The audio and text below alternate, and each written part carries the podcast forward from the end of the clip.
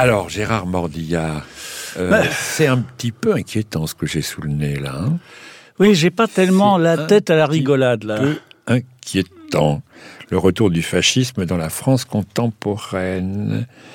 L'arrivée au pouvoir de ce parti venu de l'extrême droite n'est plus seulement une hypothèse.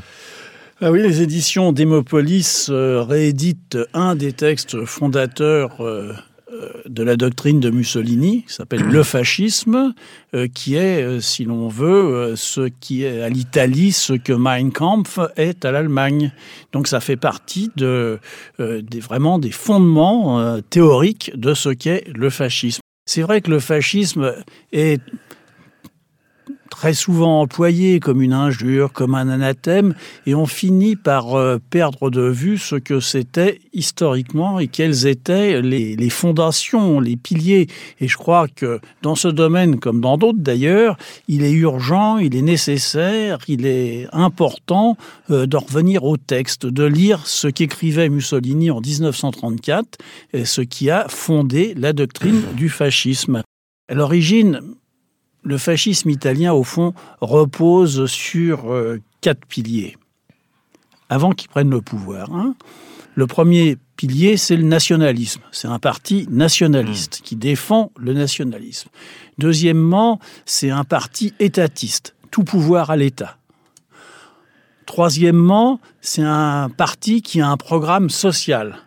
Un programme social qui exclut les syndicats et qui euh, prône au contraire euh, le retour aux corporations. Mais il n'y a pas de syndicat, mais il y a un programme social. Et enfin, c'est un parti qui se prétend ni de droite ni de gauche, une sorte de troisième voie. Ça, c'est les quatre piliers fondamentaux. C'est seulement quand il sera arrivé au pouvoir que euh, le fascisme prendra des lois xénophobes, racistes et finalement antisémites.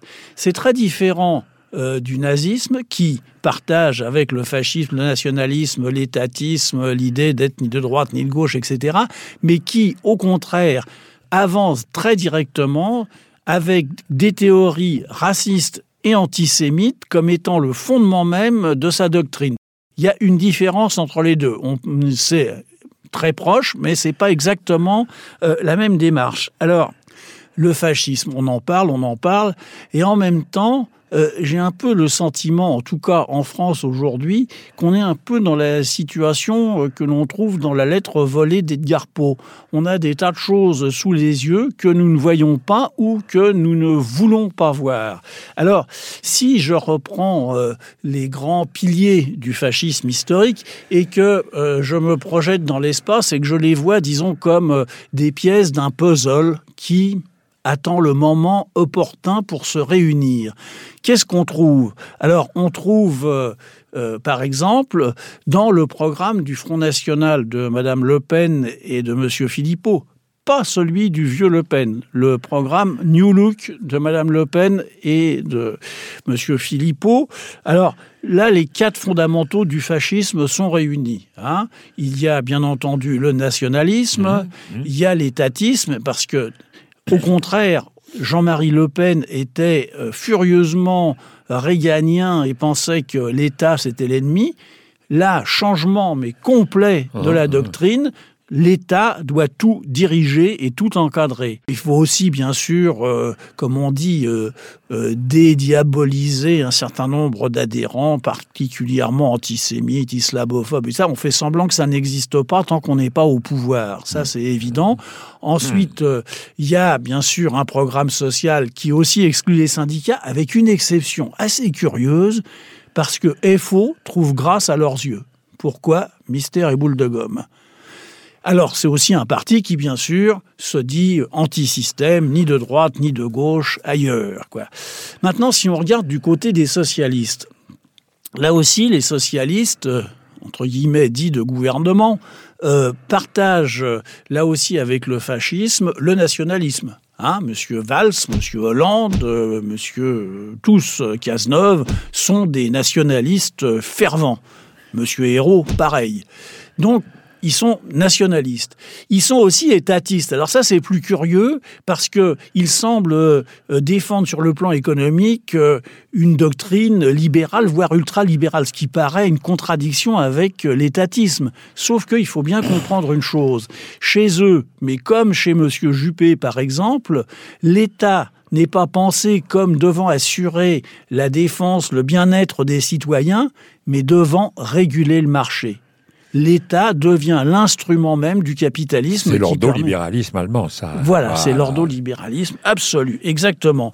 Alors on trouve aussi chez les socialistes, bien sûr, une xénophobie très puissante, très profonde, dont M. Valls est le porte-drapeau, si j'ose dire. Et puis, non, il n'y a pas de ni droite ni gauche. Ils se disent de gauche, mais pour cacher justement leur dirigisme, leur autoritarisme et surtout leur mépris euh, fondamental pour les classes populaires et notamment pour les syndicats dont la CGT est devenue maintenant une sorte de monstre qu'il faut abattre euh, sans hésiter. Alors je prends maintenant la droite plus classique, les républicains, qui eux aussi sont bien entendu nationalistes, étatistes à la mode Juppé, c'est-à-dire pour réguler le marché. Là, il n'y a pas du tout de programme social, il y a au contraire un programme pour éradiquer tout ce qui s'apparente à des programmes sociaux, d'aide, de soutien, etc.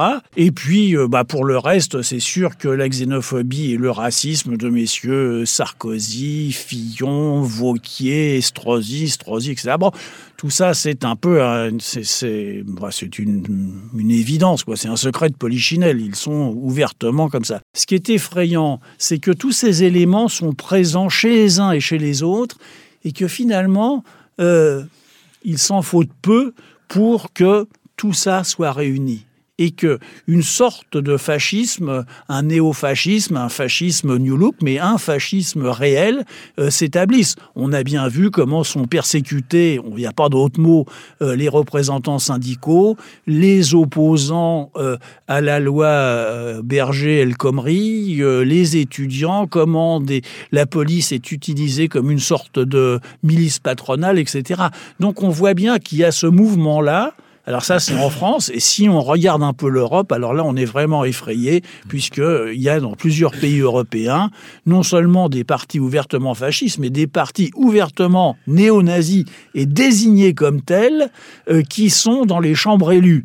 Donc on voit qu'on est dans ce climat tout à fait euh, détestable et que, eh bien, je crois qu'il faut se préparer à des batailles parce que forcément, euh, il y aura des affrontements et ces affrontements seront euh, nécessairement des affrontements violents. Mais encore une fois, j'insiste, tous ces éléments, nous les avons sous les yeux comme la lettre volée et je pense qu'il est urgent de se dire, voilà, ça existe et qu'il faut appeler un fasciste un fasciste en sachant exactement ce que ça signifie. En, exergue de la présentation de, ce texte, on a mis euh, une citation d'Amédée Dunois qui, dès 1934, c'est-à-dire au moment de la publication de ce texte, écrit dans un journal clandestin, Le Populaire, je vous lis la citation. Le fascisme, comme la guerre et le chômage, est l'enfant maudit de la concurrence et du profit, c'est-à-dire du capitalisme. En une phrase, tout est dit. Hein? Fascisme, guerre, chômage, concurrence, profit, capitalisme. En d'autres termes, de quoi parle Amédée Dunois? Il parle d'aujourd'hui, maintenant, en France, en 2016. Eh ben, je pense que ça mérite d'y réfléchir.